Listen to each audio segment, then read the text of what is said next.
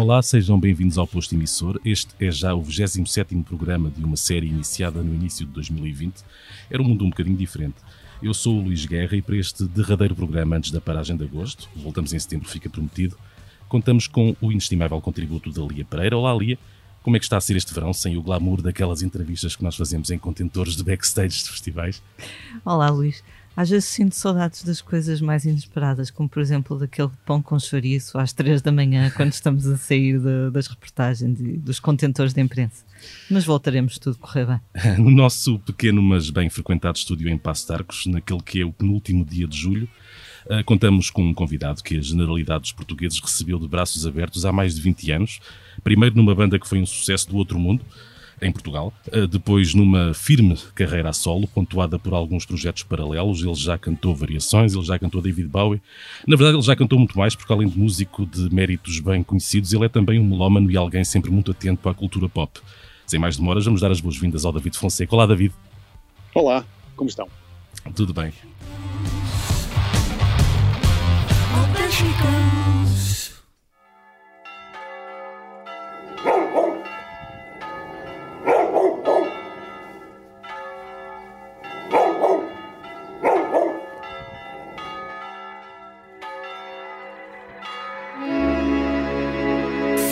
ao mar e fui em frente.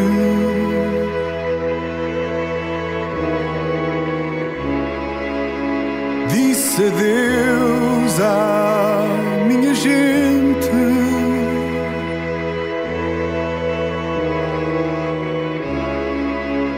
Fui tão longe e para nunca mais voltar. Queria mais, eu queria tudo, mas tão grande é o mundo. Deixei de ver-te, caí na noite e tu voltaste para me buscar. Vou te abraçar,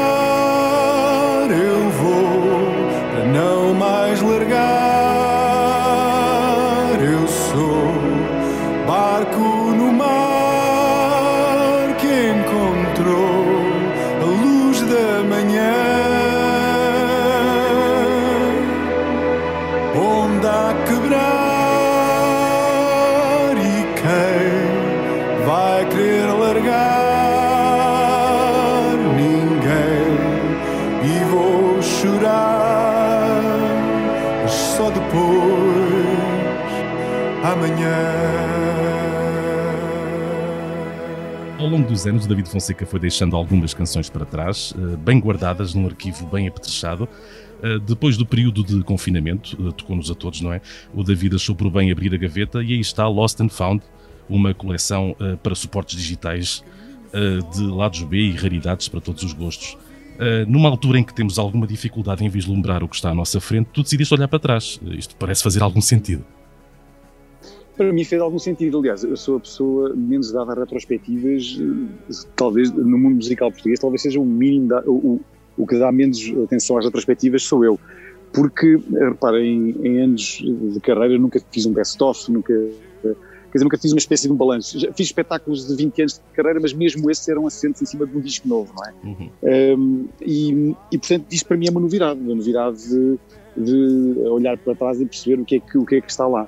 E eu, eu- estou plenamente convencido que isto só aconteceu porque aconteceu uma pandemia, não é? Porque Uhum. eh, foi preciso uma pandemia para fazer uma retrospectiva, não era preciso ser tão drástico. Para a próxima, juro que não é preciso isto tudo. Eh, mas, mas, na realidade, o que aconteceu foi que eu tive muito mais tempo do que aquilo que eu costumo ter. Eh, eu, por norma, dedico o meu tempo a alguns entre fazer coisas novas e estar em digressão eh, e projetos paralelos, uns mais conhecidos, outros menos, mas eh, por norma não tenho muito tempo para me sentar e olhar para as gavetas e tal. E quando aconteceu este, este pronto, este Covid, quando o Covid apareceu nas nossas vidas, eh, a primeira coisa que eu fiz foi uma canção original, até eh, que é acerca do, assunto, achei que, que era uma maneira também de eu olhar para isto de uma, forma diferente, só que esse, isso também se esgota muito rápido, é? uma vez Uhum. que a canção estava cá fora, eu herdei, digamos assim, como toda a gente, um tempo infindo um, e, e, pensei, bem, pensei como todas as pessoas em começar a fazer pão e a, e a, a, a arrumar todas as gavetas da casa e a, a, reordenar as coisas, mas depois comecei a pensar que se calhar talvez seria uma oportunidade única de olhar para o meu arquivo e efetivamente saber o que é que lá andava. Um, e descobri uma série de coisas, descobri estas canções que uh, todas elas foram terminadas em estúdio, todas elas foram misturadas, masterizadas e tiveram uma saída uh, uh, em disco ou digital em certa altura da sua vida. Só que nenhuma destas saídas foi efetivamente oficial, um, não, não estava disponível em lado nenhum, mas as canções existiam, elas andavam ainda espalhadas um pouco entre lados B de singles vinil ou uh, o, o, faixas extra de, de, edições que já não existem ou uh, CDs que foram feitos exclusivamente para o, para o clube de fãs Amazing Cats. Uhum. Então era, um, era uma coisa um bocado, pronto, elas existiam, mas no espaço 15 anos que estas canções têm, porque uh, a canção mais antiga acho que é 2005, uh, elas tinham todas desaparecido do mapa. E eu fui ouvi-las por, por, curiosidade, juntei-as todas numa playlist da minha casa e ouvi-as de uma ponta à outra e, e confesso que fiquei algo estupefacto por ter posto muitas delas fora dos discos. Acho que foi um disparate, não, não sei por que razão é que eu fiz isso na altura. Quer dizer, tenho uma ideia porque é que fiz isso na altura, mas, mas hoje fazia-me sentido que elas estivessem uh, disponíveis ao, ao grande público. E foi assim que eu iniciei esta, esta coisa que eu nunca tinha feito, uma retrospectiva, um disco novo, mas no fundo velho, não é? De, de coisas uhum. antigas, eh, mas, mas novas para a maior parte das pessoas. Eh, por aqui, da, da forma como falas sobre o processo, eh, dá, dá também a impressão que começaste por fazer isto para ti, mais do que, ou seja, a pensar em ti mais do que nos outros inicialmente. Mas, como quase tudo na minha vida, eu acho que a música e a criatividade, e a, e a, o ato da criação, é, em primeiro lugar, é um lugar muito solitário, em geral. E sempre que eu faço estas coisas, faço-as com interesse próprio, inicialmente. Porque se eu, eu acho que se eu não tiver um interesse claro naquilo que estou a fazer e que, e que, que, vá, que me entusiasme a mim, não posso pedir a mais ninguém que se entusiasme se eu próprio não carregar uhum. esse entusiasmo inicialmente. Portanto, eu sou, uh, vá, uh, o teste de tudo o que acontece na minha vida. Eu, se não tiver entusiasmo numa coisa, eu por simplesmente não a persigo, ela não acontece. Uhum. Agora, se isso me entusiasmar, se o processo me entusiasmar, se de repente ouvir as canções e olhar, olha, até, até uma coisa que me, que me agrada, então de certeza que perseguirei. Mas sim, inicialmente foi tudo para mim, foi para eu perceber o que é que lá andava. Uhum. Olhando para trás e agora sem nos cingirmos apenas a este, esta espécie de lado B da tua música, mas olhando para o cômputo geral, uh, que picos da montanha é que tu contemplas? Ao ponto da questão de outra maneira, se por acaso estivéssemos uh, uh, em férias num paraíso distante e sem nos conhecermos, por um acaso cósmico, começássemos a falar sobre música, como é que te apresentavas? Uhum. E que feitos maiores te ocorreria mencionar? Oh, é, dizer, isso não é muito difícil. Uh, obviamente que teria que mencionar o Challenge For, porque uh, acho, acho, difícil. Uh, repara, os Challenge For viveram noutra, noutra era. Não, não, e nem sequer estou a falar do Covid, estou a falar noutra era, noutra década, noutra altura da música, onde aqueles sucessos megalómanos eram possíveis, não é? Quer dizer, uhum. hoje em dia nada daquilo seria possível. tu já consegues, olhar de, já consegues olhar de fora? Ah, completamente, completamente. Mas há muito tempo que eu consigo fazer. Eu acho que uh, aquilo que aconteceu com, com o Challenge For foi uma, uma exceção, vá, que não foi, não foi a única exceção, aconteceram muitas na música portuguesa, o Pedro Brunhosa, os Delfins, o Rui Veloso, aconteceram de vez em quando em Portugal, uh, aqui e além, uh, fenómenos completamente inexplicáveis. E de, dentro dos fenómenos inexplicáveis, eu, eu, eu classificaria o Challenge For como aquele mais difícil de explicar de todos. Uhum. porque por norma, todos estes, estes, fenómenos carregam uma certa novidade em si, não é? Ou seja, um dos fatores dos fenómenos é haver uma certa novidade no facto de, de, desta música, das pessoas que a fazem, de serem uma coisa nova para um mercado, para as pessoas. E nesse sentido, nós éramos o mais novo de sempre, quer dizer, cantávamos em inglês, as canções não eram genericamente aquilo que, que se ouvia nas rádios em Portugal, pelo menos feito por música portuguesa, não, na, por, por portugueses não era. Uh, e depois tínhamos, éramos muito miúdos, uh, tínhamos um bocadinho aquela, aquela costela anti-establishment, portanto não, não estávamos, eu diria mesmo, porque isto, isto, é uma coisa que a maior parte das pessoas não sabe, mas os Silence For quando nasceram tinham uma raiz essencialmente punk, aquilo que, que me inspirava e aquilo que movia quase todos os membros da banda e as influências não eram necessariamente a música pop mainstream, era uhum. muito mais aqueles primeiros discos dos R.E.M., uh, os Grant Lee Buffalo, que eram coisas que viviam dentro de um universo uh, uh, vá contra qualquer coisa, antissistema, mas que em vez de usarem guitarras elétricas, em vez de, de gritarem com a força toda, usavam guitarras acústicas uhum. e falavam, em vez de falarem de, de, de, de coisas do mundo social, falavam da, da, sua existência, não é? Da, da, dos, das agruras da sua existência. E dessa forma era uma, quer dizer, não era, não era uma feel-good band, muito pelo contrário, os Silence Four eram tudo menos isso, era uma, era uma banda melancólica, era uma banda cheia de uh, uma espécie de uma tristeza que se arrastava uh, dentro da banda, mas que depois, sem perceber, e aí lá está a, far, a, parte inexplicável, sem perceber muito bem porquê, agradou a milhares e milhares e milhares de pessoas aqui em Portugal. Eh, o que era estranho para mim, porque eu, eu nunca me esqueço que os Challenge Four começaram uh, com o primeiro disco quando foi lançado, o disco que vendeu aqueles, uh, aqueles exemplares todos, uhum. uh, começou por ser patrocinada, vá, apoiada pela Radar. Era o, o, o disco, quando saiu, o, a rádio que apoiava era a rádio mais alternativa que existia em Portugal. A, a XFM, talvez, não? Ah, desculpa, a XFM, tens toda a exato, exato. Já, já, foi há tanto tempo, já me esqueci. Mas a XFM, exatamente. E a XFM, uh, é, quer dizer, era uma rádio totalmente alternativa. Foi a rádio que apresentou os Tinder Sticks em Portugal, a rádio que, que, tinha, na sua essência, aquilo que se chamava música alternativa. Uhum. Ora, como é que é possível que um disco como o do Challenge Ford tenha começado na XFM e tenha acabado basicamente em tudo o que era rádio mainstream pop uh, que havia, não é? Isso é uma coisa estranha que eu também não consigo explicar uma coisa, a única coisa que eu sei é aqueles, aqueles primeiros fãs que apareceram e que apareceram na, na, no, no, concerto de estreia de, do Challenge for no Art Club eh, no Porto, por exemplo, esses nunca mais apareceram nos nossos concertos, nunca mais os vi, desapareceram.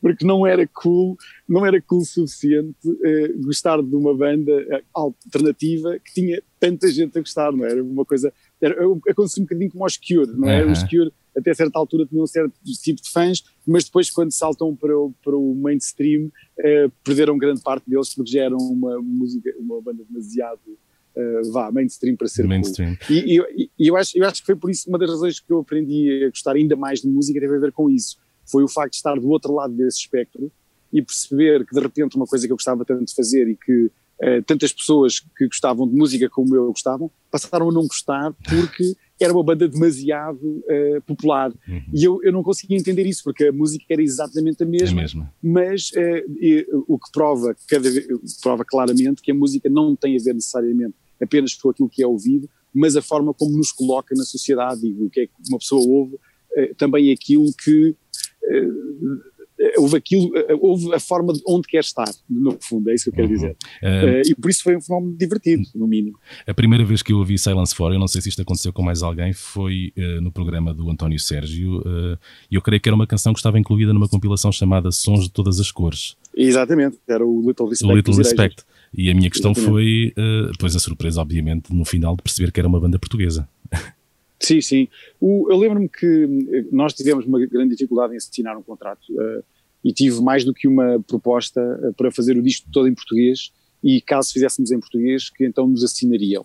Um, quer dizer, o que prova também que, que, nem sempre os ARs sabem exatamente o que é que estão a falar. Fizeram o mesmo ao Rui ah, Veloso, uh, não é? Fizeram o mesmo ao Rui Veloso, mas deu certo. Exato, mas no caso ele deu certo. No nosso caso, eu acho que seria, teria sido um erro total, aliás, como se veio a mostrar.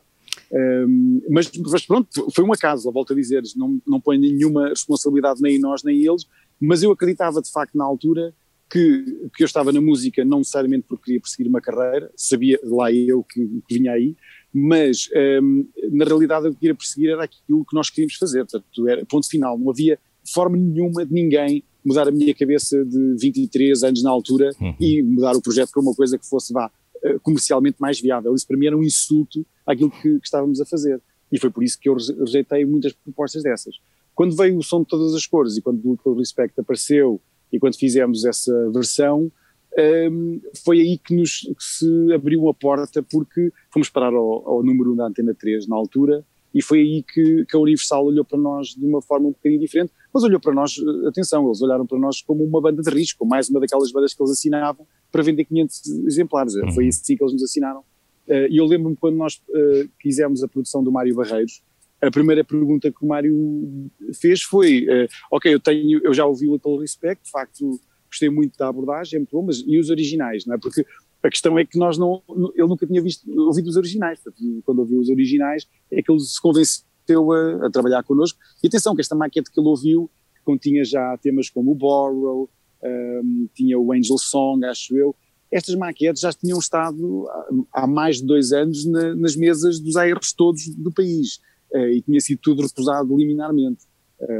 Há uma, uma, eu ainda guardo hoje algumas cartas que recusam o Challenge portanto, uh, com algum carinho. Davam alguma, só... davam alguma justificação ou era só uma recusa cordial? Não, a, a justificação em geral é porque achavam, gostavam do som da banda, mas porque, porque cantávamos em inglês não achavam que fosse uma coisa viável no mercado. O uhum. que, vistas as coisas na altura, no mercado que existia, de facto não havia nada que quisesse uma banda portuguesa a cantar em inglês tivesse algum tipo de sucesso alguma vez na vida, não é? Uh, e por isso não, uh, basicamente, o que recusávamos, era basicamente, uh, a razão principal era essa. E eu guardo essa carta para me lembrar, porque na vida às vezes uma pessoa esquece dessas coisas. Eu guardo essa carta, essas cartas, são uma ou duas, acho eu, um, porque eu acho que na vida nem sempre tudo tem que acertar à primeira vez e nem sempre uh, toda, toda a gente sabe tudo sobre efetivamente o que está a acontecer. Aquelas cartas são sempre para me lembrar que uh, há algumas coisas que é mesmo necessário insistir se uma pessoa acreditar a sério nelas.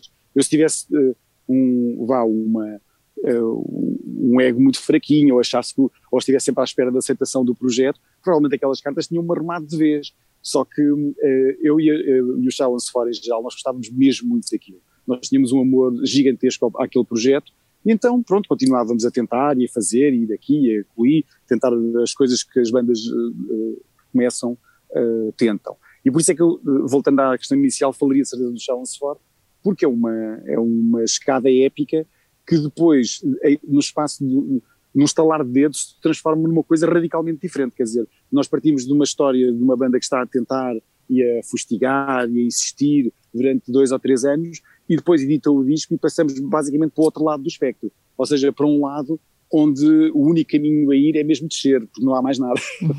a partir daí, ou nós íamos para, ou nós íamos para fora, ou então nós íamos, íamos sempre a descer por aí fora, porque era a única hipótese, quer dizer, não era, não era possível aguentar aquele tipo de sucesso durante uh, aquele tempo todo, e uh, pronto, era, era inevitável, não tivemos de facto o percurso habitual de uma banda que é começar devagarinho e editar um disco e depois editar outro e ganhar mais fãs e, e ir a perceber. Eu tive muito mais isso, por exemplo, na minha carreira a solo do que com o Challenge Form. O Challenge Form não tive nada disso. Uh, a solo tive, tive a oportunidade de crescer, de aprender coisas à medida que ia. Portanto, não, não, acho que são, são percursos radicalmente diferentes. Tu falaste agora de, de alguns desses momentos uh, épicos, dessa, dessa escadaria para o céu, por assim dizer, do Challenge 4. Uhum. Por outro lado, existe alguma canção ou disco teu que te pareça que, que não teve o reconhecimento ou o carinho que merecia, aqueles chamados uh, os momentos uh, subvalorizados, talvez? Eu acho que toda a gente tem, tem coisas na sua carreira. Repare, eu, eu acho que qualquer músico, quando lança um disco, está convencido que é o melhor disco do mundo, não vale a pena estar a lançá-lo, ou, ou, pelo menos que, que, figura de certeza que não que, que o vai uh, enaltecer do ponto de vista musical, que aquilo é uma coisa incrível. Eu pelo menos eu penso assim, eu, eu quando lanço um disco eu não lançaria se não achasse que o disco estava incrível. Claro. Uh, por isso eu acho, eu acho que cada vez que, que os discos não são reconhecidos como tal, uh, é porque, pronto, eu pensei, pá, não, não, não, vi, não ouviram com atenção, não é? É claro que com o tempo à medida que, o, que, os anos vão passando, há coisas que, que eu vou percebendo melhor, se calhar há coisas que eu também já não gosto assim tanto, há coisas que eu gosto muito mais agora do que gostei se calhar na altura. Uh, eu lembro-me sempre de um disco, uh, do segundo disco a solo que eu lancei, que se chama Our Hearts Will Beat As One. E, e nesse disco aconteceram, aconteceram duas coisas, uh, aconteceram várias coisas contra esse disco. Para já nós não conseguimos nenhum single de rádio nesse disco. Uhum. nenhum de, nenhuma dessas canções foi para a rádio. Uh, por várias razões. Aliás, uh, uh, o meu percurso da rádio às vezes é meio acidentado.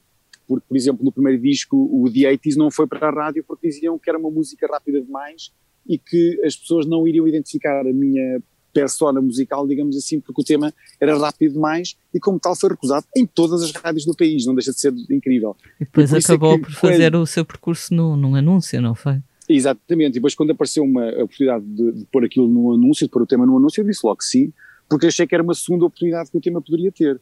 No segundo disco isso não aconteceu, houve muitos temas, eu acho que quase todos os temas que, que lançámos, nenhum teve uma vida de rádio muito longa, ou se teve, foi curtíssima, então acabou por não ser assim tão conhecido do público. No entanto, uma das canções desse disco é uma das minhas canções mais populares, que, se chama Soul Steel, com um dueto com a Rita Red, Rita Red Shoes, e acabou por se tornar, dentro de, das pessoas que ouvem a minha música, uma das canções preferidas uh, das pessoas.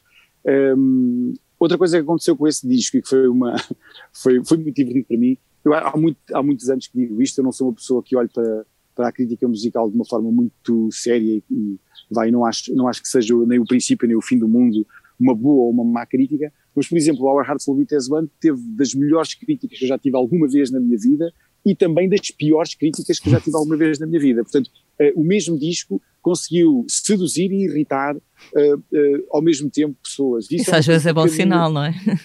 Eu, eu, a mim isso dá-me uma, confesso que me dá um gosto enorme. saber que o mesmo disco, e sinceramente, aqui entre nós, eu acho que nenhum deles tinha razão o disco não era assim tão bom e, e também não acho que fosse assim tão mau. Portanto, eu acho, acho que era, era uma, talvez tivesse alguns entre, entre uma coisa e outra. Um, mas eu acho que é, é, um bocado difícil dizer que há um disco que não tenha sido, vá, que tenha sido subvalorizado, porque uh, eu não, quer dizer, eu não posso queixar. É, o que é que eu ia dizer? Eu, eu, todo, todos os discos que eu fiz acabaram sempre por chegar longe de alguma maneira. Uh, se não foi de uma maneira, foi de outra eu acho que nunca tive um disco que fosse literalmente ignorado pelo público, acho que é o pior que pode acontecer, as pessoas nem sequer terem a, a vontade de o ouvir ou não, ou não, não quererem abordá-lo ou alguma coisa do género. Eu acho que isso é o pior de tudo que pode acontecer. Uhum. Um, o resto, o resto acho que tem a ver com os tempos, tem a ver com as, com os momentos, às vezes as coisas correm melhor, outras pior, mas não acho que seja que tenha assim um momento extremamente subvalorizado, acho que não.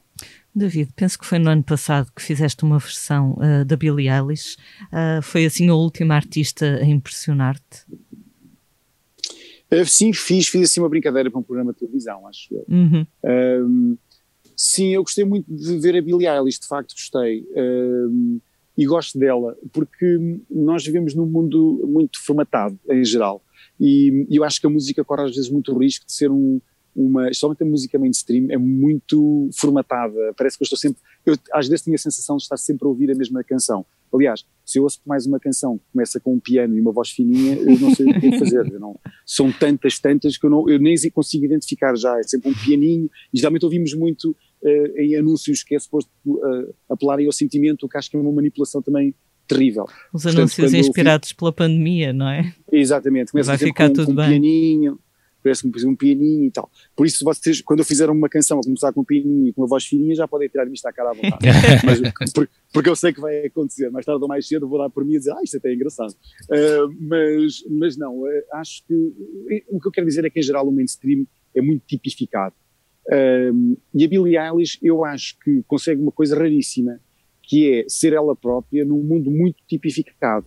E consegue ser ela própria e atrair uma multidão de teenagers em geral, não é? Eh, na realidade, o grande corte do público da Billie Eilish são muito teenagers, e de os deixar completamente loucos. E, eu, e aquilo, eu vi o concerto em, em Lisboa, e não, eh, eu, eu, não acho aquilo nada, nada mainstream, muito pelo contrário, acho aquilo uma, um, às vezes um exercício até muito uh, complexo do ponto de vista musical, e mesmo assim tem uma aceitação brutal, o que é uma lição que diz mais uma vez que, que, uma coisa que eu sempre acreditei, que, é o, que a única forma de ser um artista é uma pessoa ser, uh, ser fiel àquilo em que acredita e não necessariamente estar a, emular o um mundo que já existe. E é, por isso é que eu acho que ela tem tanto sucesso. E são canções até um bocado introspectivas, não é? Muitas delas. São, e violentas, e muito violentas, e, de, e muito uh, de autocomiseração às vezes, e um bocadinho uh, vá, do ponto emotivo, algo complexas, não são necessariamente coisas simples, mas tal como o mundo uh, juvenil é. Uh, Exato, é, é intenso, é, não é?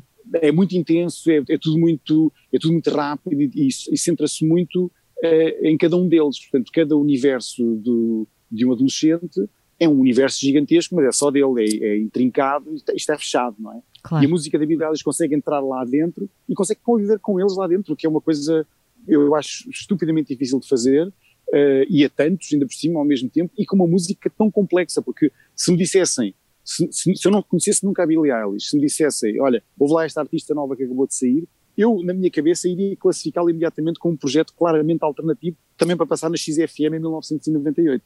Portanto, uh, a mim acho estranho depois que aquilo seja uma coisa tão mainstream, mas pronto, ainda bem, ainda bem que, uh, que tal acontece, quer dizer que, que há, há sinais de, uh, positivos no, no horizonte. Uhum. Há alguma banda ou artista de quem gostasses de fazer uma, uma versão e ainda não tenhas conseguido? Oh, tantas quase todas. Eu, eu sempre ouço músicas que, que adorava ter sido eu a fazer, penso assim, vou fazer eu, vou fazer uma versão. Confesso que muitas vezes, uh, quando as músicas gosto mesmo muito delas, às vezes começo a fazer versões e existe imediatamente, porque já estou só a incendiar a canção, mais nada. Uh, sabem que havia, havia uma ideia de que as pessoas que faziam versões estavam, vá, a estragá-las, não é? Uhum. Um, e eu acho, eu não acho isso bem assim. Acho que às vezes também não há, não há, um, não há paciência para ouvir as versões, eu prefiro ouvir os originais. Eh, mas eu acho que uma versão, é, é, eu vejo assim, é um tributo, não é mais nada, é uma, é uma forma de uma pessoa dizer publicamente, quase dizer, olhem, quão incrível é este artista, quem me dera ter feito esta canção. Eu quando ouço, sei lá, quando ouço canções do Bruce Springsteen, eu penso sempre, como é que este tipo continua a fazer canções destas? Ou o Tom Waits, ou, ou aqueles que eu considero escritores de canções fora do comum, eu fico sempre estarrecido quando eles continuamente continuam a fazer canções uh, tão boas e tão incríveis. Por isso é uma é, é, sempre uma lição e lá está, é mais uma vontade de, de, fazer versões que eu tenho. Mas não, há muitos, há muitos ainda que eu não, que eu não abordei e de certeza que vai sempre haver. Uh, David, já estás sob o olhar público há cerca de 22 anos, portanto foi em 98, como falámos que saiu Silence Becomes It, e sendo tu alguém que acompanha, aliás, como referiste, a carreira de outros artistas e a forma como estes evoluem, falaste agora do Tom Waits, um, uhum. o Tom Waits era uma coisa em 1980, era outra em 2000, uh, e se calhar agora, uhum. se, se, lançar mais alguma coisa, espero que sim, será também uh, eventualmente uma coisa diferente. Tu questionas-te como é que será contigo? Surgem-te assim pensamentos como, bem, daqui a três anos uh, eu tenho 50, ora aos 50 o Dylan fazia isto, que era substancialmente diferente do que fazia aos 20 ou aos 30. Será que vou ser assim? Será que o lado mais jovem vai dar lugar ao artista não. maduro? Isto, isto passa pela Ai, cabeça? Não, não. Não faço, olha, não faço a mais pequena ideia. E eu acho sinceramente, não, não quero estar a pôr no lugar do, do Tom Waits e Bruce Springsteen, uhum. isso é um disparate. Mas, um, mas eu acho que eles também não sabem, eu acho que ninguém sabe uh, o, artisticamente o que é que vai fazer. Isso é uma decisão um bocado difícil de tomar, uh, porque uma pessoa, o, o que é certo é que quando uma pessoa chega a um certo sítio, deve sentir-se de uma certa maneira. Eu não sei como é que eu serei aos 60 anos, nem aos 70, não faço ideia como é que é essa sensação e tenho a certeza absoluta quando chegar lá eh, vou, vou fazer criativamente aquilo que o meu corpo e que a minha voz uh, dizem para fazer. Mas não, não, não faço planos desse, desse, desse género, não faço a mais pequena ideia de como é que, como é que isso vai ser nessa altura. Uh, numa altura, agora mudando radicalmente de assunto, numa altura em que quase sem se saber como qualquer figura uh, mais ou menos pública consegue rapidamente comprar uma guerra nas redes sociais e pôr metade da população a dizer mal de si durante, às vezes, longuíssimos 5 minutos, uh, tu conseguiste sempre manter-te afastado dessa selva, digamos assim. E, no entanto, nem estás em reclusão, nem és propriamente económico na comunicação. Mantens, por exemplo, um diário na tua página oficial, estás agora neste momento a falar para um podcast. Como é que consegues evitar meter-te em, em semelhantes sarilhos? não é muito difícil. Eu acho que eu acho que o mais eu acho que o mais difícil é uma pessoa meter-se nesses charizos. Eu não percebo muito bem como Mas, é que há gente que parece que, que, é a primeira coisa que apetece fazer quando se não, levanta. Não é? é? Porque talvez porque eu tenho uma visão sobre aquilo que é que é o, vá, o mundo social, seja das redes, seja do que for, completamente diferente da maior parte de, das pessoas.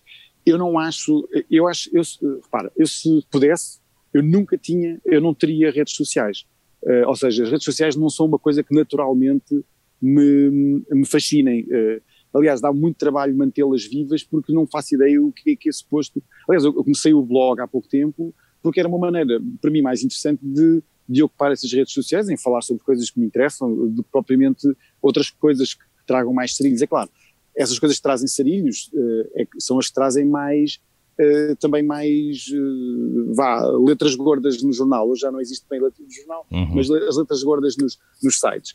E eu não sei, eu acho que não, não, não é da minha, não é do meu perfil, acho eu, não tenho, não é da minha personalidade uh, para já andar a buscar sistematicamente como é que as pessoas dizem bifes, não é? Agora, é. problemas, disputas com pessoas na, nas redes, ou que seja, quer dizer, confesso que Olha, sinceramente, eu vou dizer porque é que eu acho que isso não acontece comigo. Porque eu tenho tantas coisas para fazer na minha vida que definitivamente o, o, tempo que eu tenho na minha vida não, não está a ser alocado para essa. Uhum. É só, necessariamente é só por isso.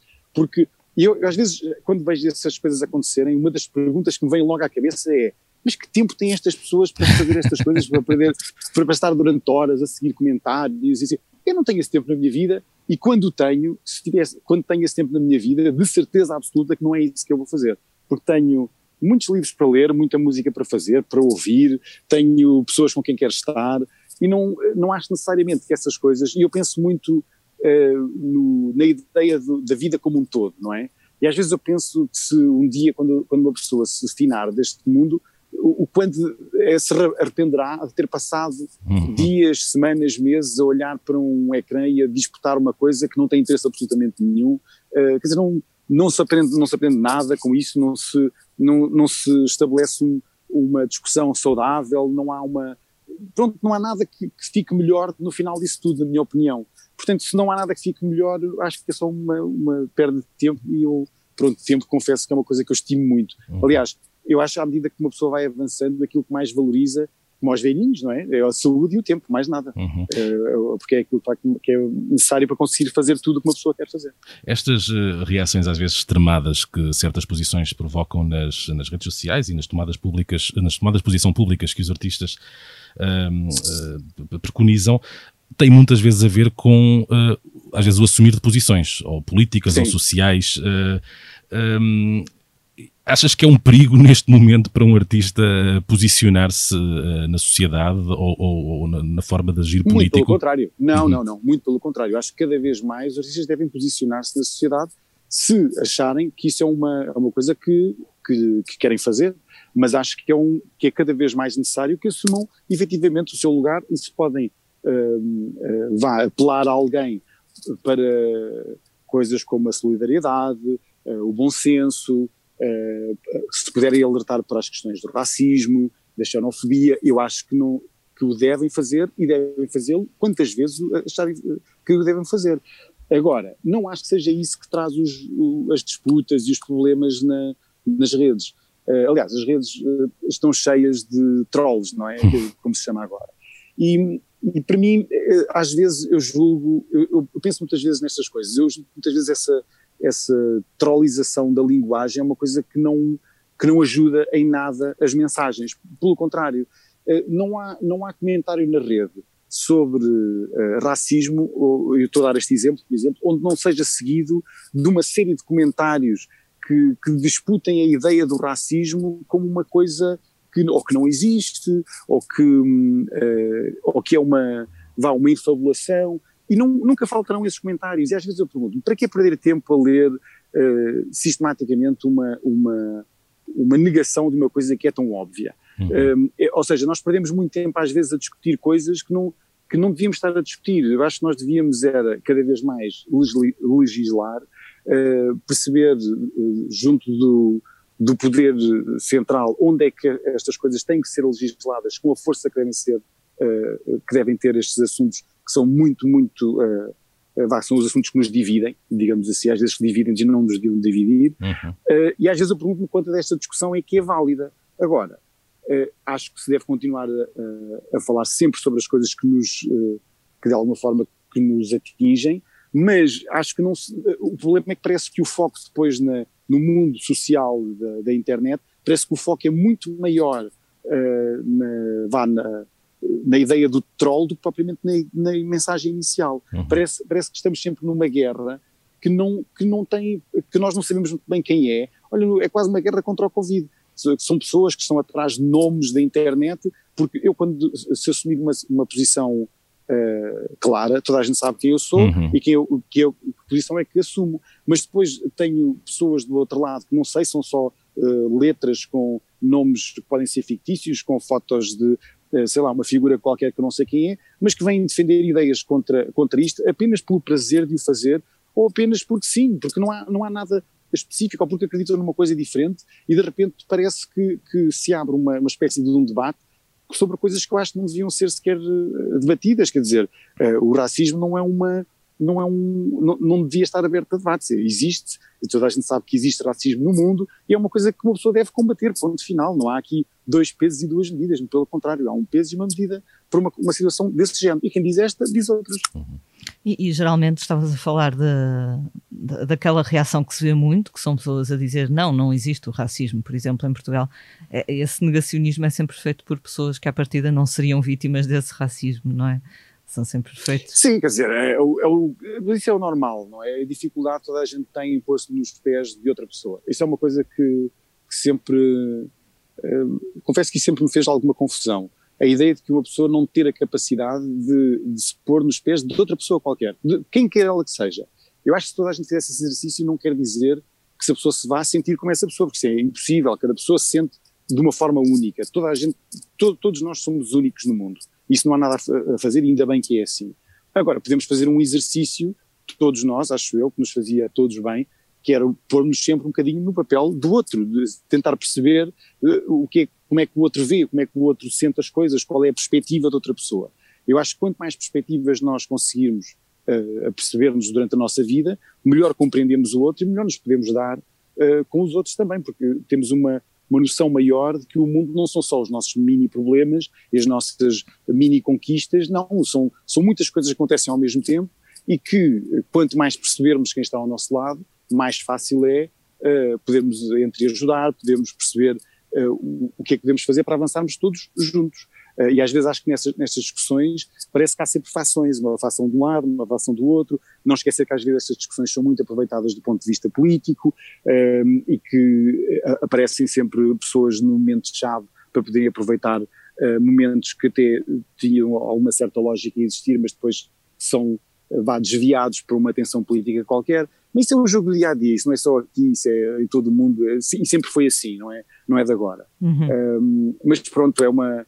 Uh, eu volto a dizer a frase inicial, acho que cada vez mais devemos ter a noção de, que, de quem é o outro e de nos expormos um bocadinho no papel do outro, a ver se estamos sempre a pensar em nós. David, esta semana esteve ao rubro a discussão sobre as ajudas ou, ou, a falta delas aos artistas portugueses em tempo de uhum. pandemia. Parece-te uhum. parece justa a indignação contra o Ministério uh, da, da, Cultura que esta semana, na figura da, da ministra Graça Fonseca, virou, viralizou uma certa frase que, que envolve uh, bebidas, contornando assim a, a, questão. Confesso que, que, confesso que nem sei qual é que foi a frase que viralizou, eu que lá está no campo e não abri as notícias todos os dias. Qual é foi a frase que viralizou? Uh, foi, foi perguntada à ministra qual a opinião dela sobre aquela questão da ajuda que a União Audiovisual está a dar aos músicos e aos técnicos, ah, através certo, da recolha certo. de alimentos e a ministra disse que não ia falar disso naquela circunstância em particular. Vamos agora beber um drink de fim de tarde. Ah, ok. Pronto. Pronto. Eu já eu confesso, eu confesso uh, que pelo início nós temos o Ministério da Cultura, mas efetivamente ele não tem grande poder, porque o Ministério da Cultura não tem praticamente dinheiro. Nós todos sabemos que, os, que o, o Orçamento de Estado não não aloca grandes valores para o, o setor da cultura. Todos nós já sabemos disso desde o início. Portanto, numa situação de pandemia, eu acho que temos logo um problema gigantesco para o nosso setor, porque nós, o nosso Ministério é um Ministério que não tem grande forma de ajudar o setor. Depois, eh, quanto à, à União Audiovisual, e esse comentário, pronto, que é claramente infeliz, não é? Aquilo que eu, eu, eu, e já me fez alguma confusão uh, algumas coisas que, que, aconteceram no passado. Houve aqui um, aqui há uns dois meses, uma série de concertos que foram feitos no mesmo dia, um, e, e, eu soube que eu, o que aconteceu foi que a União Audiovisual estava a recolher um, alimentos para, uh, para pessoas que estavam a ter dificuldades em subsistir durante a altura da pandemia. E a mim já me fez confusão uh, que a Ministra da Cultura estivesse presente num evento e que entrasse por uma porta onde ao seu lado esquerdo estavam a fazer recolhas de alimentos uh, para um setor que ela devia proteger. Pronto, eu acho isso é uma coisa que me faz muita confusão. Uh, acho, acho que, que, não faz muito sentido que, que, que, que a União Audiovisual já exista quase desde o início da pandemia, não tem feito outra coisa senão crescer, esta é uma realidade, portanto as pessoas que precisam de ajuda nessa união audiovisual são cada vez mais, um, uh, e o, o esforço que, que, se tem feito para que, como a frase diz, não deixar ninguém para trás, é gigantesco. E eu acho que a, Ministra da Cultura e o setor do Ministério da Cultura têm, de facto, uma, uma responsabilidade grande uh, em relação a estas pessoas, em pessoas que dão tudo, uh, que a sua profissão é, é cultura, de uma ou de outra maneira, porque não esquecer que uma pessoa que monta um palco ou que, ou que sobe acima de um trecho para montar uma, um, um, holofote, também trabalha na cultura. Um, ou seja, são este número de pessoas, que são um grupo imenso de pessoas, que gera milhões por ano eh, só aqui no país, que continua a dizer que é uma indústria que infelizmente podia, podia ser muito mais pelo mundo fora, porque podia ser uma indústria que efetivamente até trouxesse muitas divisas para Portugal, porque nós temos uma, o, o, nosso setor cultural é, é, do meu ponto de vista, dos mais ricos que existem na Europa, então do ponto de vista musical é inacreditável. Uh, quer dizer, eu se comparar o panorama musical com, o português com o espanhol, eu acho o português gigantemente mais, mais interessante. E, no entanto, nós não temos metade da, do, da força que eles têm, nem um quinto, nem um décimo. Infelizmente, nós não temos uma, pronto, uma, uh, um governo que alguma vez tivesse olhado para a cultura com uma, nem, nem este nem nenhum, uh, olhasse para a cultura de uma forma que pudesse uh, atravessar o mundo e que fosse também uma forma de nos implementarmos no mundo. Já estaria, eu já estaria à espera que alguma coisa fosse sempre difícil quando a pandemia aconteceu, porque o, a cultura sempre foi dos sítios que menos, menos atenção teve por parte de quase todos os governos. Nós temos um orçamento para a cultura que é mínimo, para, aquilo que eu acho que deveria ser, para aquilo que eu acho que esta estrutura toda uh, da cultura deveria ser. E o que acontece depois é que quando acontece uma situação destas, quem está do outro lado não tem forma também de, de gerir isso porque sempre foi difícil. E com uma situação destas torna a coisa ainda mais difícil. Um, e, e, por isso eu acho que nós temos aqui um problema de estrutura base que é começarmos a, temos que começar a pensar claramente na cultura como uma, um elemento forte de, de, do nosso país e de uma coisa que, que nós temos que é diferenciadora e que podemos usá-la como forma de atrair investimento, como forma de promover o nosso país, como forma de mostrarmos aquilo que, que somos.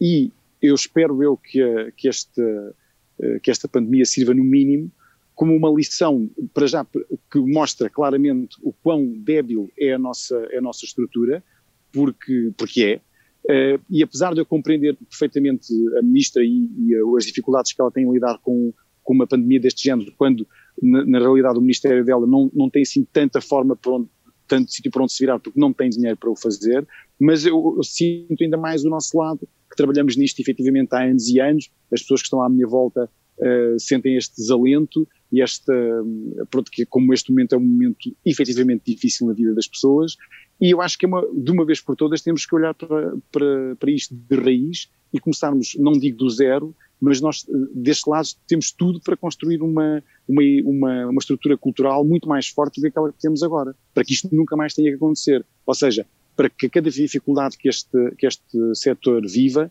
que não viva logo uma dificuldade plena ao ponto de que temos que, eh, que, que, se, eh, que, as pessoas tenham que organizar para fazer uma união audiovisual para ajudar as pessoas. Isto para mim é que não faz muito sentido, porque nem todos as, as, os setores uh, portugueses tiveram que fazer isto para conseguir estar à tona. Isso para mim não faz muito sentido. Significa, claramente, que, que Portugal precisa de investir muito mais na cultura para que possa proteger aqueles que a fazem.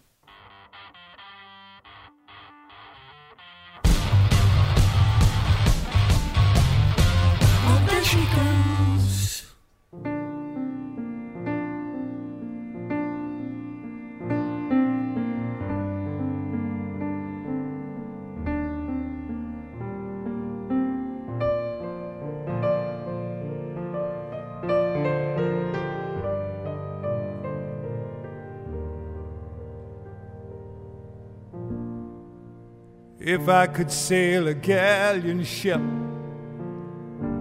long, lonely rider across the sky, seek out mysteries while you sleep, and treasure money cannot buy. No posto emissor falamos também dos assuntos que marcam os nossos dias musicais, por assim eh, dizer. Uh, numa altura em que os concertos já não são literalmente o que eram, pelo menos por enquanto, Nick Cave, deu que falar há alguns dias num formato ou numa circunstância uhum. completamente nova. Uh, nova para ele, nova para quem o viu no espetáculo Idiot Prayer, um concerto diferente. Eu vou perguntar à Lia o que é que nos pode contar sobre isso. É verdade, sozinho numa sala de espetáculos do século XIX, com um piano de cauda. Foi assim que Nick Cave deu um concerto muito especial no passado mês de junho para exatamente zero espectadores. Passado mês de julho. Junho, ah, foi filmado em em junho. Foi okay, filmado okay, em junho. Okay. O espetáculo, no qual o australiano revisitou canções recentes e velhos clássicos, foi naturalmente preparado com todos os cuidados a que esta nova era nos obriga e deu origem então ao filme-concerto Idiot Prayer, Alone at Alexander Palace. Foi naquela sala londrina que o homem dos Bad Seeds se sentou ao piano para, sem qualquer outro músico, tocar 21 canções e recitar um poema. O concerto foi transmitido na passada semana na internet mediante compra de bilhete e nele o silêncio e a solidão do artista desempenharam um papel fundamental, espelhando assim os tempos que vivemos. David, tu viste este concerto do Nick Cave? Infelizmente não vi, mas gostava muito de ter visto. Não estava em casa sequer, uh, mas, mas gostava de ter visto. Mas na realidade, uh, sabes que eu, eu percebo que os tempos sejam diferentes Uh, e que, e que o, o, concerto agora seja, e que, que, estas coisas sejam apelidadas de concertos, mas não o são, na realidade. Um, ehm, porque uh, aquilo que eu acho que, aliás, eu fiz uma coisa do género também, fiz uma gravação que depois foi transmitida.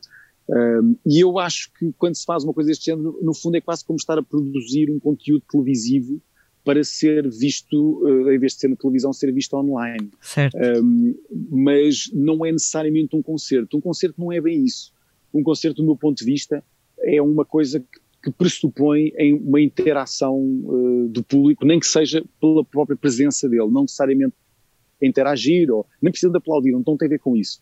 Eu acho que um concerto tem a ver com o facto de estarmos perante outra pessoa.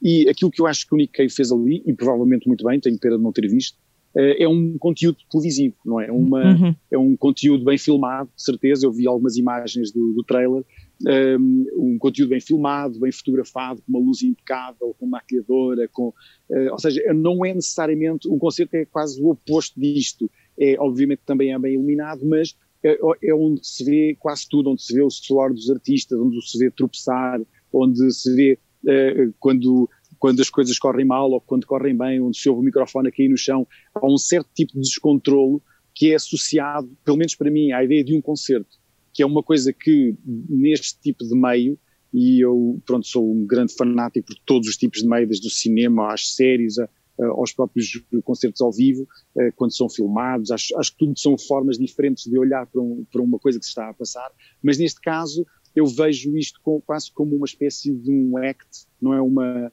é uma, uma espécie de um guião que é seguido, que é filmado e que depois é apresentado uh, como um concerto, que eu acho que é muito válido. Aliás, fica, eu, fica um é documento, é não é? Um documento desta época. Claro que sim, claro que sim, acho, acho que é ótimo e acho que até o Nick Cave é uma, é uma figura singular e que está no, no universo e num, num, patamar, numa plataforma só dele. Quer dizer, não há mais ninguém que consiga esse tipo de, uh, vá, de alinhamento tão forte com o seu público de uma maneira tão simples como, como tocar as canções a um piano e, e fazer disso imediatamente uma, uma espécie de um momento com uma aura, uma aura muito específica, muito forte. Isso tem a ver com a personalidade dele, com as canções dele, obviamente, mas, uh, mas não consigo encarar isso como um concerto, porque uh, um concerto visto pelo, pelo meu ecrã de telemóvel não é a mesma coisa, obviamente, apesar de pronto, lá está, eu também sou muito crítico em relação a isso, mas há muitas pessoas que mesmo nos concertos vêm totalmente nos telemóveis. Exato. Portanto, talvez seja, seja um problema meu que não estou muito habituado a, a, fazer isso dessa forma, mas eu confesso que os concertos gosto de os ouvir, gosto de ouvir o som a, a atravessar o ar, de ouvir as pessoas uh, à minha volta, desde que não estejam a cantar canções de outras bandas, obviamente, como às vezes acontece nos festivais, uh, mas, mas gosto de sentir, acho que um concerto tem a ver com o seu ambiente e com o momento presente.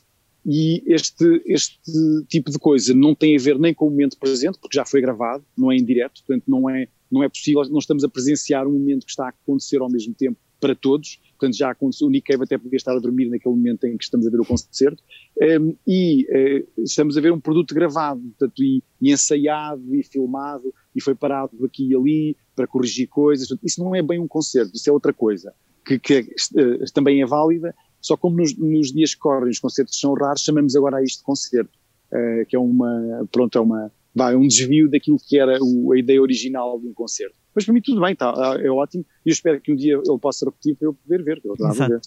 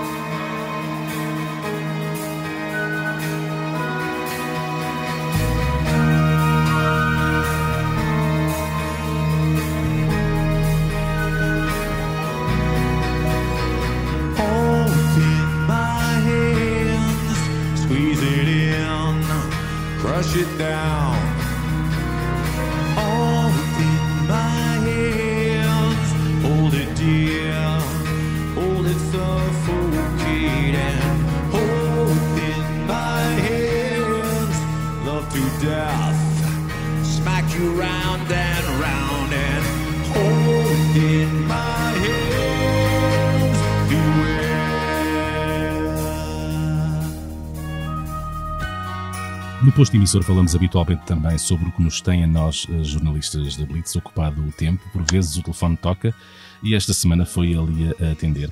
Se não é inscrição, quem é que estava do outro lado da Lia? eh, ai, da Lia, da linha! do outro lado da Lia. É verdade, recebi uma, uma simpática chamada do Sr. Robert Trujillo, um californiano de ascendência mexicana e nativo-americana, com uma grande ligação a Portugal. O baixista dos Metallica, que é no fundo o novato da banda, só lá está só há 17 anos, falou connosco co- sobre S&M, a segunda colaboração dos Heróis do Metal com a Sinfonia de São Francisco. O disco, que estará disponível no final de agosto numa série de formatos áudio, mas também visuais, ahm, promete fazer as delícias dos fãs dos Metallica, porque aquele caráter épico das suas cavalgadas sai reforçadíssimo com a participação da tal orquestra. Nesta entrevista, o Robert Trujillo, que é um enorme fã do nosso país, ele começou logo por dizer que Portugal é o seu sítio favorito, explica como foi preparado este concerto, eh, que curiosamente foi o último que os Metallica deram antes da entrada do vocalista James Hetfield na reabilitação, um tema que infelizmente não tivemos autorização para abordar. Mas foi uma conversa muito entusiasta, muito positiva por parte de Robert Trujillo, que tem passado estes meses a redescobrir como é estar com a sua família e a maravilhar-se com os talentos dos filhos. O Ty, o mais velho, já toca baixo com os Korn e os Suicidal Tendencies e Lula, a filha de apenas 14, toca bateria e escreve as suas canções. Portanto, o talento corre na família. O, David, a tua prole também já, já pega em instrumentos? Pega sim, então não pega. Eh, o, o meu filho toca piano, eh, a minha filha não, não tanto. Mas, mas não, meu filho é um grande pianista até. Eu estava aqui a pensar na, na- no telefonema que, que a Lia teve, eu estava a pensar, a mim, a mim nunca me ninguém, ninguém dos Metallica me ligou. Estava aqui a pensar. eh, ao Escolheste, escolheste a profissão errada, não é? Pronto, não, a mim só me ligam pessoas da minha família, tipo, a perguntar onde é que eu estou. mas sim, mas não, eles, eles tocam também, tocam alguns instrumentos, mas eu penso muitas vezes nisto da, da, da forma como a música aparece na nossa vida. E curiosamente, na minha família, a minha mãe, por exemplo, cantava muito, mas não havia músicos na minha família. A minha mãe cantava e cantava até em, em aque- naquelas festas, era professora, era professora primária, e cantava naquelas festas, reuniões de professores, etc. E às vezes eu questiono muito se eu não tenho escolhido, se eu não escolhi a música um bocadinho como confronto à realidade toda eh, que era a deles, não é? Como, como um bom teenager que eu era, um, e escolhi a música para ser confrontado com coisas diferentes das dos meus pais. Ora, eu sendo músico, eu não sei se a música terá esse lugar na vida dos meus filhos, ou seja, eu não acho que se eles quiserem revelar, a última coisa que eles vão fazer é tocar música, porque eh, isso já é o que existe mais lá em casa, não é? Se calhar vão escolher outra coisa, se calhar, olha, vão se tornar rappers ou uma coisa do género, coisa que eu não, que eu não sei fazer, não é? Portanto, Uhum. se calhar vai ser alguma coisa desse género. Ao longo da semana, a Lia também foi contando alguns dos episódios de uma autobiografia que já fez correr alguma tinta, até porque é daquelas que dispara para vários quadrantes sem, sem olhar a quem. Falamos das memórias de Mark Lanagan, um homem que, para contar a sua história, cometeu o feito de permanecer vivo. Ele está vivo, mas eh, sabe Deus como. é, o que eu, é o que eu posso dizer depois de Depois ler este livro. Sim. É uma autobiografia dura, uma espécie de Trainspotting de Seattle, em que página sim, página sim, há uma história sobre como arranjar droga. Seattle, nos anos 90, não era para meninos e Mark Lanagan admite que acabava por ser mais conhecido pelos seus consumos, que o obrigavam também a ter de vender para custear o vício, do que propriamente pela música. Mas o cantor, nascido em 1964 na pequena cidade de Ellensburg, no estado de Washington, tem um longo percurso na música. Ele foi vocalista de uma das bandas que andavam ali na órbita do- da cena do grunge, os Screaming Trees, e começou também cedo a trilhar um caminho a solo que neste momento já conta com 12 discos em nome próprio.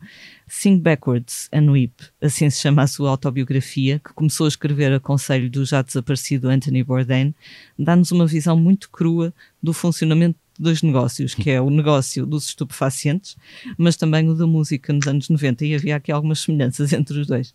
Mark Lanagan tem uma memória estupidamente boa, uh, tendo em conta a vida que, que, teve, e recorda ao longo destas páginas todas uh, dezenas de episódios envolvendo figurões do rock daquela década, como o seu grande amigo Kurt Cobain, a viúva Courtney Love, Len Stanley dos Alice in Chains, Chris Cornell dos Soundgarden, ou Liam Gallagher dos Oasis, com quem ele esteve quase, quase a andar à pancada. Não andou à pancada com o Liam, mas anda à pancada com muita gente ao longo do, ao longo do livro.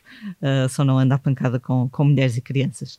Não é um bom livro para quem tenha estômago fácil, dada a profusão de cenas de violência, sexo, drogas duras, tudo descrito de uma forma muito gráfica, mas uh, eu digo que vale a pena ler, não só porque é um testemunho rico daquela época, que, que penso que será bastante diferente de, de, da cena rock de hoje em dia, mas também porque Mark Lanigan tem um certo humor, ele não tem pena de si mesmo e reconhece que todas as alhadas em que se meteu praticamente foram da sua exclusiva responsabilidade.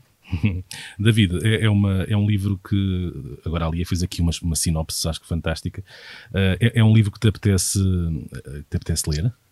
Olha, eu sou um grande fã do Mark Lanigan, acho que ele tem uma das vozes mais únicas do planeta, uhum. não há ninguém que cante como ele, eu já, eu já era fã dele nos Screaming Trees. Um, e, e eu, eu, acho, eu até o ouvi em colaboração com os, os uh, não aparece correto disparate, os, os Dead Combo. Uh, os Dead Combo, exatamente. Um, e um, agora, com esta experiência, eu nem sabia que ele tinha feito uma, uma autobiografia, uh, mas, mas confesso que fiquei muito, muito curioso, porque eu não consigo compreender como é que alguém consegue aguentar a sequência, como tu acabaste de dizer, de, de pronto, de, tanta, tanto estraga, de estragarem tanto o corpo, não é dessa forma absurda, um, e depois ainda sobreviverem para contar o feito. Uh, ele, vai, ele vai ter uma velhice muito difícil, de certeza, com o se foi assim. Uh, mas, mas fica muito curioso para, para ler o livro. Olha, quem sabe vem uma, uma leitura de verão. Boa.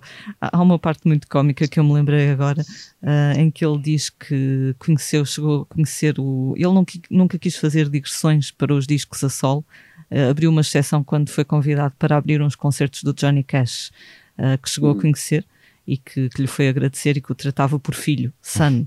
Good show, son. Um, e depois, quando o Johnny Cash fez aqueles uh, discos com o Rick Rubin, que convidaram o Mark Lanagan a emprestar algumas canções para que ele pudesse fazer uma versão, tal como fez depois, como sabemos, dos uhum. Nine Inch Nails, etc. E ele pensou, o Johnny Cash, uma pessoa religiosa, que depois, pronto, né, tinha essa vertente também, vou só mandar as canções mais clean que eu tiver. Vou tirar todas as canções que tiverem referências a morte ou a drogas ou o que quer que seja. Claro que o Johnny Cash não escolheu nenhuma canção dele e ele diz que depois se sentiu muito estúpido quando... Mas fez mal, mas fez mal porque o Johnny Cash é uma pessoa que vive sim, sim. No, no, universo, aliás, muito mais no universo duro do que propriamente no universo Completamente. E ele diz que depois, uh, quando viu o disco que o Johnny Cash tinha feito a fazer versões dos Nine Inch Nails, pensou, sou mesmo estúpido. Não, por, aí, aí se prova que as drogas nem sempre elucidam uma pessoa.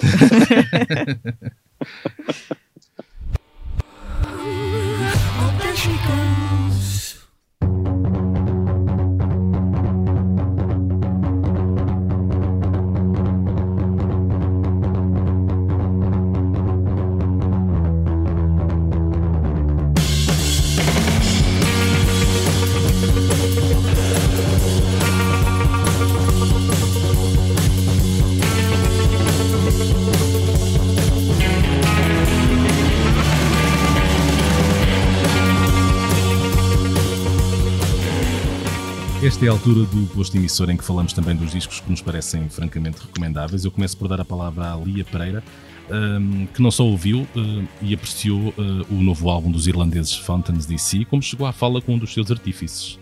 É verdade, tive que ver ao YouTube como é que se dizia o nome do rapaz, porque pronto, um, a fonética dos nomes irlandeses nem sempre é muito evidente.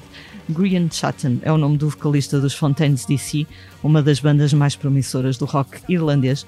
Eu, sem querer, a certa altura meti o pé na poça e chamei-lhes britânicos e, como seria de esperar, não correu bem. Os Fontaines DC, que se chamam assim porque já havia uma banda americana com o mesmo nome, então eles acrescentaram DC, que significa Dublin City, lançam esta semana a Hero's Death, que é o seu segundo álbum. O primeiro, o Doll Girl, saiu no ano passado, foi muito bem aceito, e este novo vai de certeza pelo mesmo caminho por comparação com o primeiro, parece-me dentro do pós-punk muito mais negro, mais, mais melancólico, se calhar com mais, mais nuances, e parece-me também inevitável que vão ser muito comparados aos Joy Division. Na entrevista que nos deu, o Brian Chatton confirmou que essa é uma comparação frequente, até porque as pessoas o acham fisicamente muito parecido com Ian Curtis. E foi uma conversa bem interessante, até porque esta rapaziada é muito culta, muito amiga das leituras e consegue conjugar estas referências numa música que ainda assim não perde espontaneidade. Eles estão confirmados para o Nós Alive 2021. Ele diz que está ansioso por vir, eh, mas que espera que para o ano já seja possível, não é? Que é uma coisa que nós, nenhum de nós pode assegurar por enquanto. Uhum. Uh, já eu tenho ouvido o segundo álbum do, do norte-americano, uh, chamam-se OME, O-H-M-M-E. Uh, são duas mulheres, cantoras, compositoras, multi-instrumentistas, Sima Cunningham e Macy Stewart. Elas fazem uma música que primeiro nos soa algo vanguardista e improvisada, mas depois começa a ganhar forma no nosso cérebro, as peças começam a juntar-se e fica quase pop, ainda que a base sejam duas guitarras com vida própria e nem sempre em sintonia, uh, enquanto as duas vozes aí sim procuram harmonizar. Fantasize Your Ghost é o sucessor de um disco que eu muito estimei em 2018, Parts, e mostra-nos uma dupla mais divertida, sem deixar o lado noisy e mais arriscado, mas a conseguir mexer com os circuitos da nossa mente ao ponto de, à chegada, acharmos que sempre precisamos desta música nas nossas vidas, mesmo que à partida isso não fosse completamente, completamente óbvio.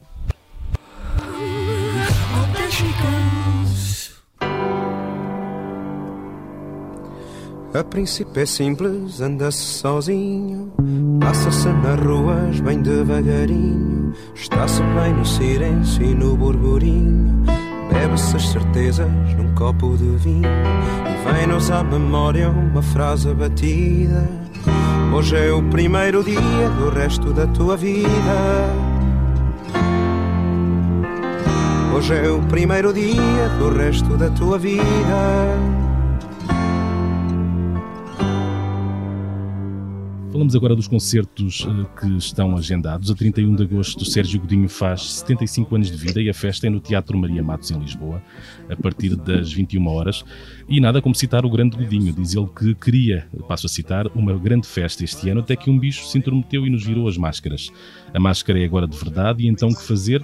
É aqui que entra a, música como grande cuidadora. É, é, isto vai ser um concerto com banda inteira, no mesmo lugar onde em 2007 deu cinco concertos, fixados no álbum 9 e meia no Maria Matos.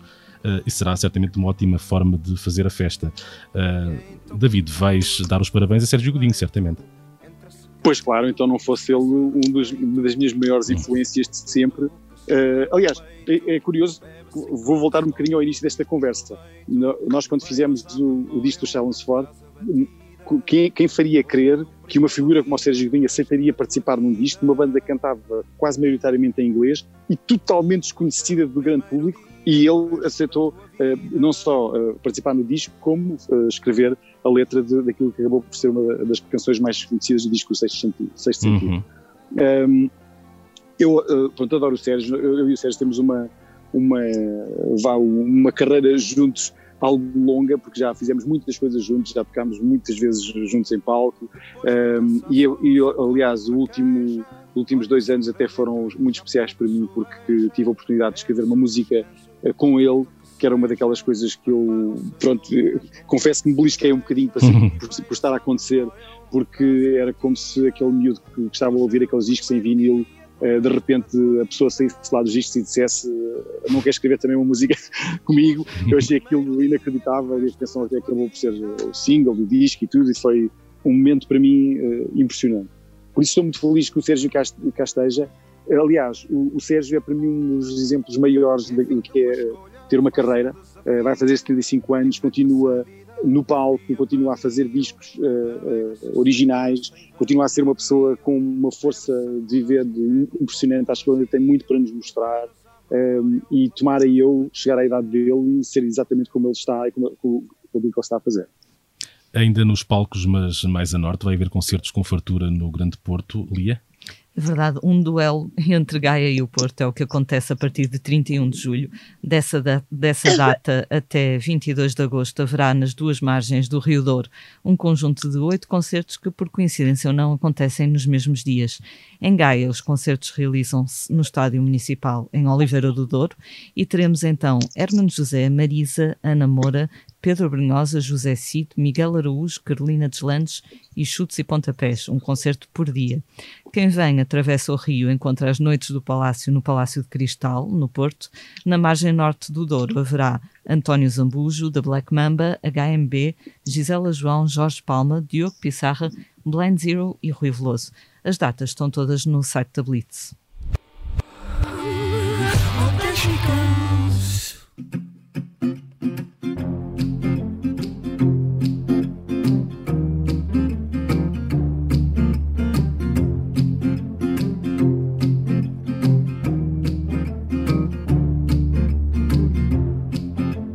Simple things are sometimes so hard to see.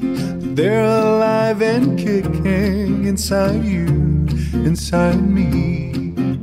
And I will put my heart in this song.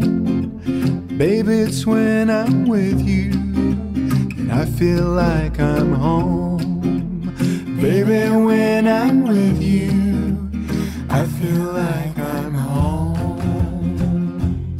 Nós chegamos assim ao fim de mais um posto emissor, o último antes do intervalo de agosto. Voltamos em setembro, quem sabe, se num mundo mais respirável. Não se perde nada em ser otimista, não é? O nosso convidado foi David Fonseca, a quem agradecemos a, generosidade. Foi uma ótima conversa. Obrigado eu, obrigado eu. Uh, Estive também nesta edição do podcast da Blitz a jornalista Lia Pereira. Eu sou o Luís Guerra. Os temas de abertura e conclusão são da autoria de Legendary Tiger Man e a edição multimédia uh, esteve nas mãos de José Seduvim Pinto. Nós terminamos devolvendo a palavra ao nosso convidado. David, o que é que nos vais ler? Olha, eu vou ler um dos meus poemas favoritos do José Tolentino Mendonça. Muito é bem. um poema curto, mas eu acho muito bonito e vou passar a lê-lo. Vamos a A casa onde às vezes regresso é tão distante da que deixei pela manhã no mundo. A água tomou lugar de tudo, reúne baldes, estes vasos guardados, mas chove sem parar há muitos anos. Durmo no mar, durmo ao lado do meu pai, uma viagem se deu entre as mãos e o furor. Uma viagem se deu, a noite bate-se fechada sobre o corpo. Tivesse ainda tempo e entregava-te o coração.